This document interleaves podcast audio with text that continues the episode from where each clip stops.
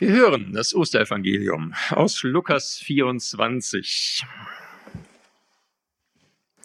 Am Sonntagmorgen dann, in aller Frühe, nahmen die Frauen die wohlriechenden Öle, die sie sich beschafft hatten, und gingen zum Grab. Da sahen sie, dass der Stein vom Grabeingang weggerollt war. Sie gingen hinein, doch der Leichnam von Jesus, dem Herrn, war nicht mehr da. Während sie noch ratlos dastanden, traten plötzlich zwei Männer in strahlend hellen Gewändern zu ihnen. Die Frauen fürchteten sich und wagten sie nicht anzusehen. Sie blickten zu Boden. Die beiden sagten zu ihnen, was sucht ihr den Lebenden bei den Toten? Er ist nicht hier. Gott hat ihn vom Tod auferweckt. Erinnert euch doch an das, was er euch in Galiläa gesagt hat. Der Menschensohn muss den Menschen, den Sündern ausgeliefert und ans Kreuz genagelt werden und am dritten Tag vom Tod auferstehen. Da erinnerten sich die Frauen an seine Worte. Sie verließen das Grab und gingen zu den Elf und allen übrigen, die bei ihnen waren, und berichteten ihnen davon. Es waren Maria aus Magdala und Johanna und Maria, die Mutter von Jakobus, sowie die anderen Frauen, die mit ihnen am Grab gewesen waren. Als die Frauen den Aposteln sagten, was sie erlebt hatten, hielten sie es für leeres Gerede und wollten ihnen nicht glauben. Nur Petrus stand auf und lief zum Grab, er schaute hinein und sah dort nichts als die Leichenbinden liegen. Darauf ging er wieder zurück und fragte sich verwundert, was da wohl geschehen war. Jetzt machen wir einen großen Sprung im Bibeltext. Zwischendurch wird uns berichtet, wie Jesus zwei Männern auf dem Weg von Jerusalem nach Emmaus begegnet als Auferstandener. Die erkennen ihn ganz zum Schluss erst und machen sich auf den Weg zurück. Das kriegen wir nächste Woche. Und jetzt setzen wir wieder ein, wie sie zurückgekommen sind. Und dann heißt es weiter, während die beiden noch erzählten, stand plötzlich der Herr selbst mitten unter ihnen. Er grüßte sie. Frieden sei mit euch. Sie erschraken und fürchteten sich, denn sie meinten einen Geist zu sehen. Aber er sagte, warum seid ihr so erschrocken? Warum kommen euch solche Gedanken? Schaut mich doch an, meine Hände, meine Füße, dann erkennt ihr, dass ich es wirklich bin fasst mich an und überzeugt euch. Ein Geist hat doch nicht Fleisch und Knochen wie ich. Während er das sagte, zeigte er ihnen seine Hände und seine Füße. Als sie es in ihrer Freude und Verwunderung noch immer nicht fassen konnten, fragte er, habt ihr was zu essen hier? Da gaben sie ihm ein Stück gebratenen Fisch und er nahm es und aß es vor ihren Augen. Dann sagte er zu ihnen, als ich noch mit euch zusammen war, habe ich euch doch gesagt, alles, was im Gesetz, in den Schriften der Propheten und in den Psalmen über mich steht, muss in Erfüllung gehen. Und er half ihnen, die heiligen Schriften richtig zu verstehen. Hier steht's geschrieben, erklärte es ihnen. Der versprochene Retter muss leiden und sterben und am dritten Tag vom Tod auferstehen. Und den Menschen aller Völker muss verkündet werden, dass ihnen um seinetwillen Umkehr zu Gott und Vergebung der Schuld angeboten wird. In Jerusalem muss der Anfang gemacht werden.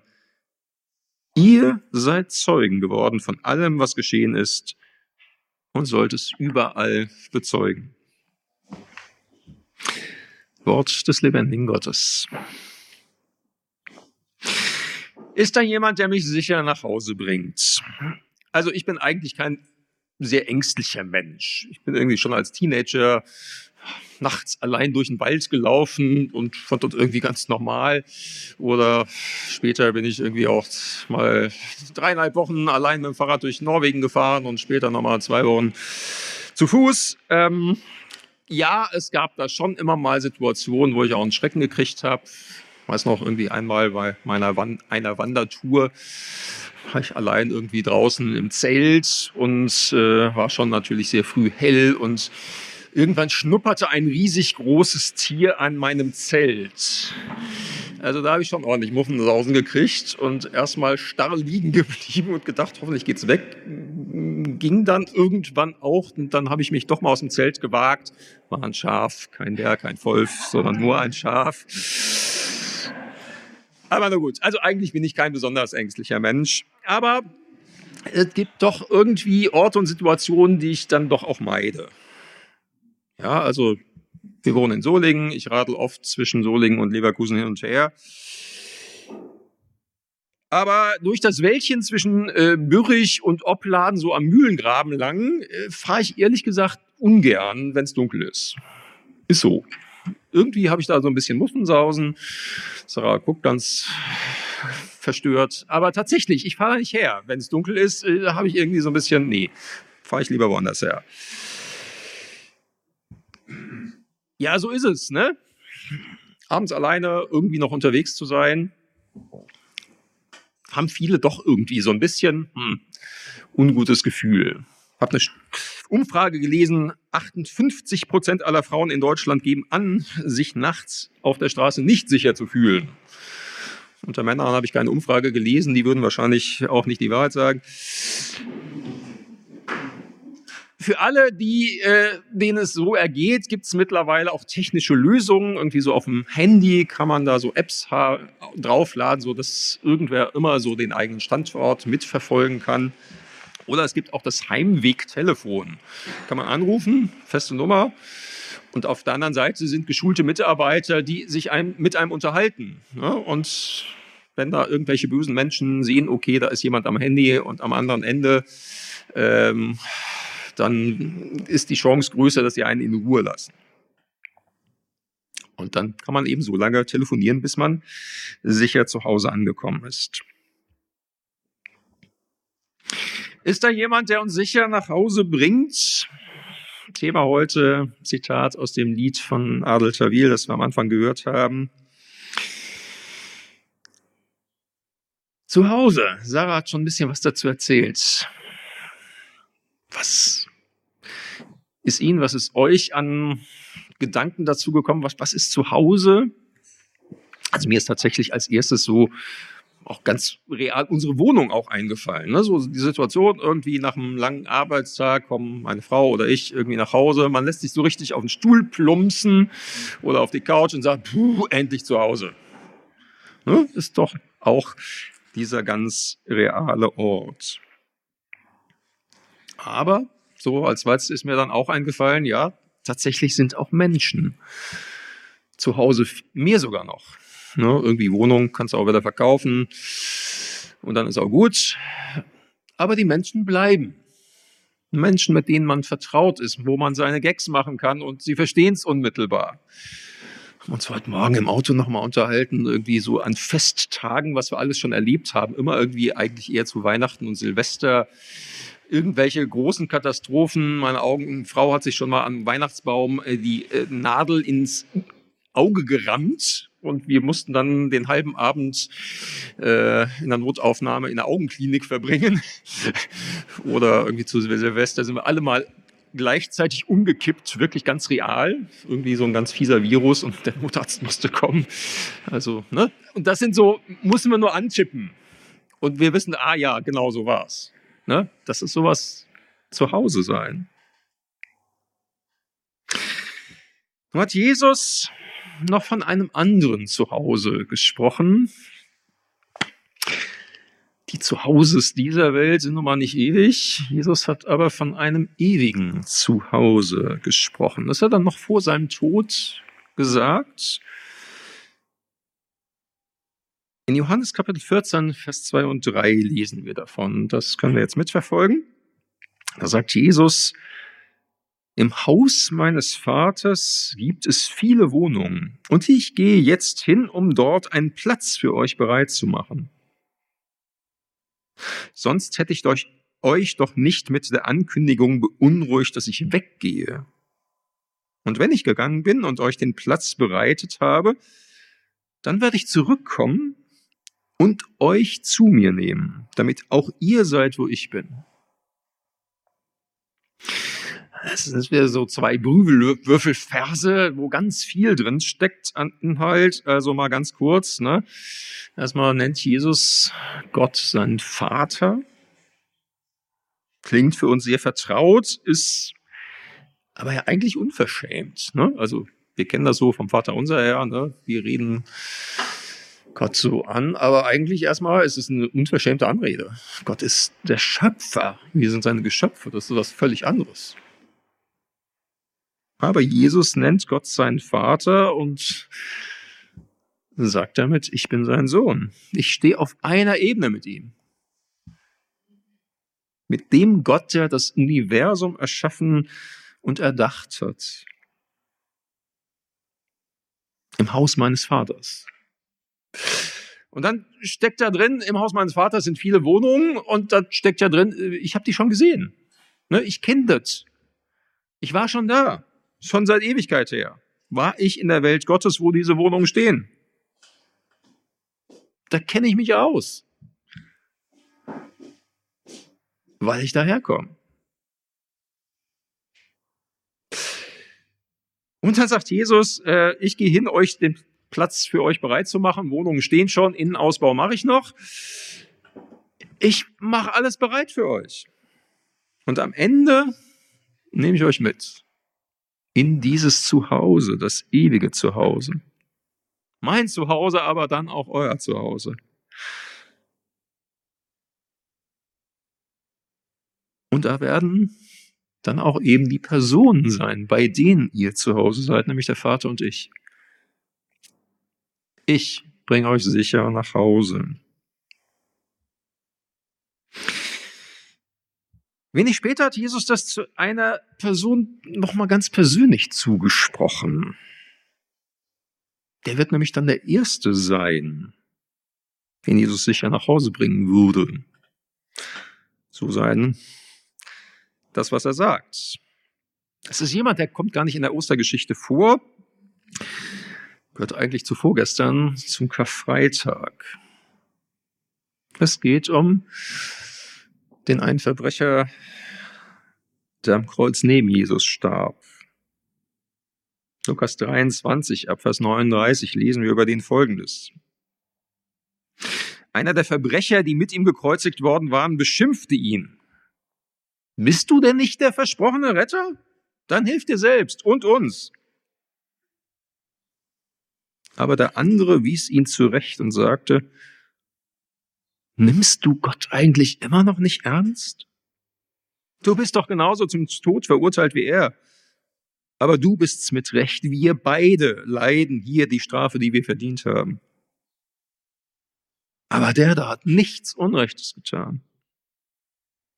Und zu Jesus sagt er, denk an mich, Jesus, wenn du deine Herrschaft antrittst. Jesus antwortete ihm, ich versichere dir, du wirst noch heute mit mir im Paradies sein. Gucken wir uns den, diesen zweiten Verbrecher noch mal ein bisschen näher an. Was ist das für einer? Viel steht da ja wieder nicht, ne? Eigentlich nur, dass er ein Verbrecher war und deshalb gekreuzigt wurde. Nur stand bei den Römern nicht auf Brotklauen die Todesstrafe, sondern nur auf Raub, Mord, Aufruhr gegen die Staatsgewalt oder Majestätsbeleidigung. Das waren die Auswahlmöglichkeiten. Nur dann wurde man gekreuzigt. Welches Verbrechen genau er auf sich geladen hatte, erfahren wir nicht. Aber er plädiert nicht auf, ich bin eigentlich unschuldig, sondern sagt, ich habe es verdient. Ja, so ist es. So ist das Gesetz. Und ich wusste, dass mir das drohen würde, wenn ich geschnappt werde.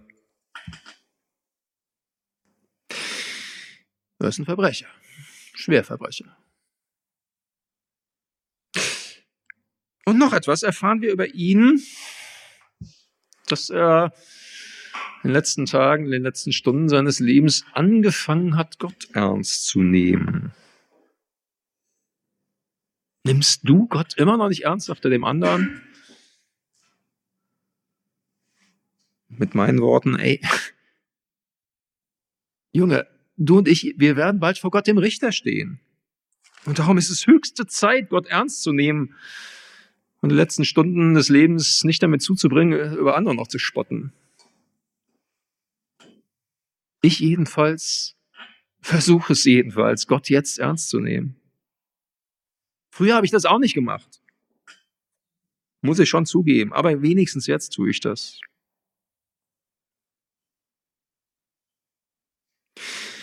Und dann wendet er sich an Jesus und sagt, denk an mich, Jesus, wenn du deine Herrschaft antrittst.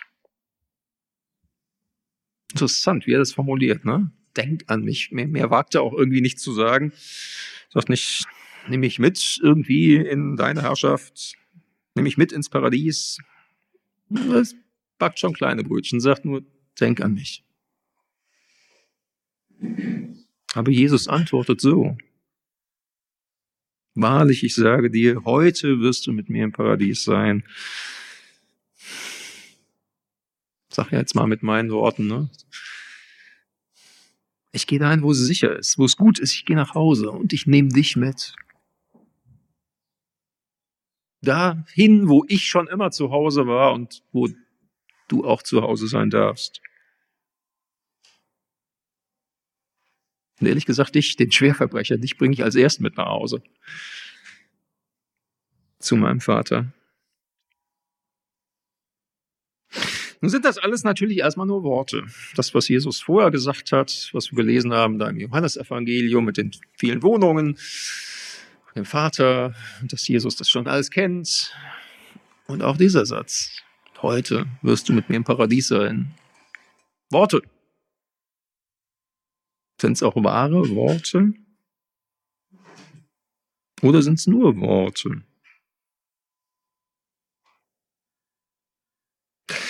Nein, es sind eben nicht nur Worte. Es kommt ja bei Worten immer drauf an, wer sagt das? Ist er glaubwürdig? Und hat er überhaupt das Mandat, das durchzuführen?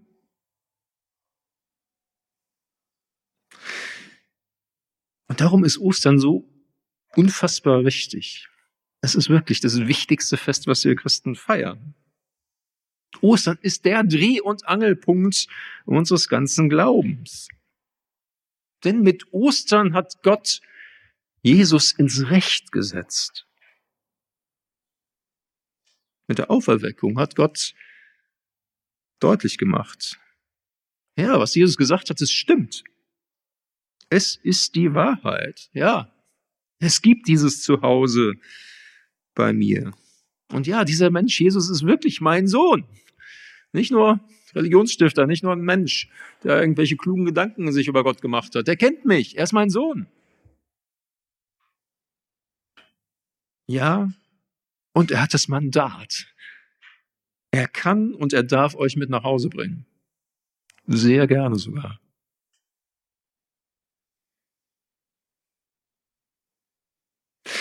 Im Grunde hängt ja der ganze christliche Glaube an, an dieser zentralen Frage. Wer, wer ist Jesus? Ist er nur ein Mensch, der sich tiefe Gedanken über Gott gemacht hat, wie viele andere vor ihm schon auch und nach ihm auch? Oder ist er der eine, der uns sicher nach Hause bringen kann, weil er der ist, der behauptet zu sein, der versprochene Retter und der Sohn Gottes? Und ob er das ist, das hängt wiederum an dieser Frage. Ist Ostern real passiert? Ist Jesus wahrhaftig auferstanden? Schauen wir uns das nochmal ein bisschen näher an in dem Text, den wir zum Schluss gerade schon gehört haben, in den Berichten aus dem Lukas-Evangelium von der Auferweckung Jesu, was der auferstandene Jesus seinen Jüngern dann noch mitgegeben hat. Lukas 24, Vers 45. Jesus half ihm, die heiligen Schriften richtig zu verstehen. Hier steht's geschrieben, erklärt er ihnen.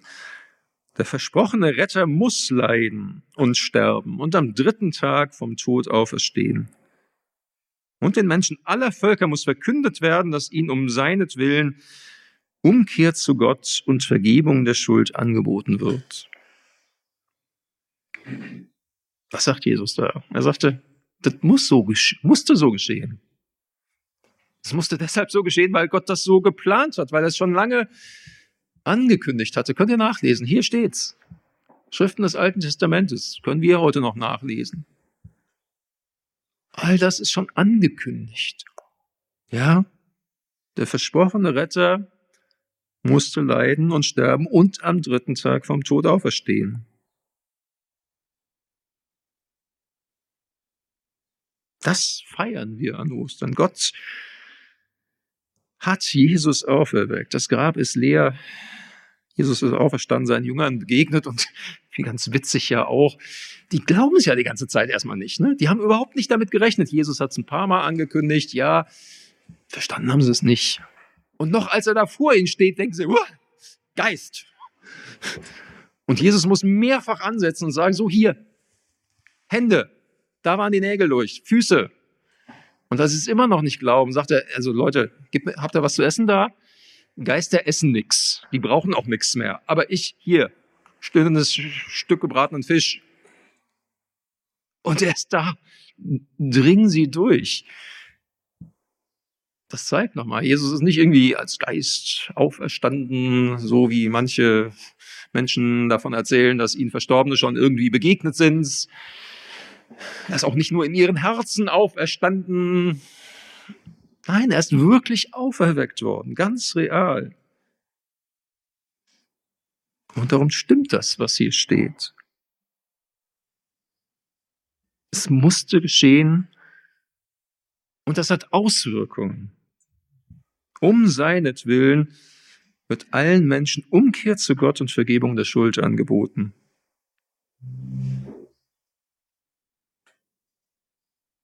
Ostern heißt, Gott setzt Jesus ins Recht. Er macht sozusagen seine Unterschrift unter alles, was Jesus gesagt hat und bestätigt, ja, er ist der versprochene Retter. In ihm gibt's Umkehr zu mir, in ihm gibt's Vergebung der Sünden. Und darum, darum kann Jesus den Verbrecher am Kreuz mit nach Hause nehmen und uns auch. Ist da jemand, der uns sicher nach Hause bringt? Ja, der auferstehende Jesus ist da auch heute. Er bringt uns sicher nach Hause, in sein Zuhause und unser Zuhause. Und solange wir unterwegs sind in dieser manchmal auch ganz schön finsteren Welt, können wir auch quasi das Heimweg-Telefon nutzen. Ne? Habe ich am Anfang von erzählt. Kannst du anrufen bei der Nummer und so lange reden, bis du sicher zu Hause bist.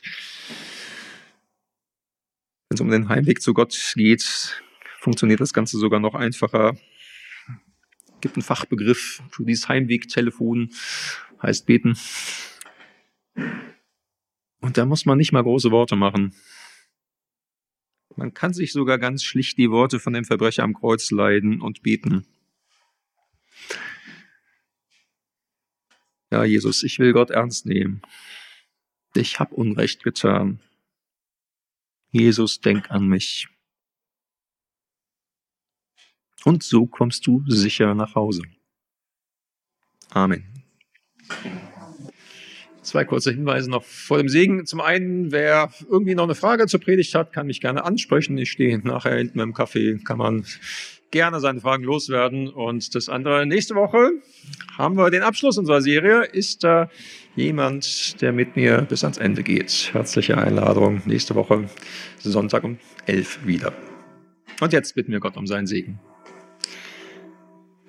Und der Herr, unser Gott, segne euch und behüte euch freundlich, blicke er euch an und wende euch seine Liebe zu. Er sei euch nahe und gebe euch Frieden. Amen. Amen. Amen.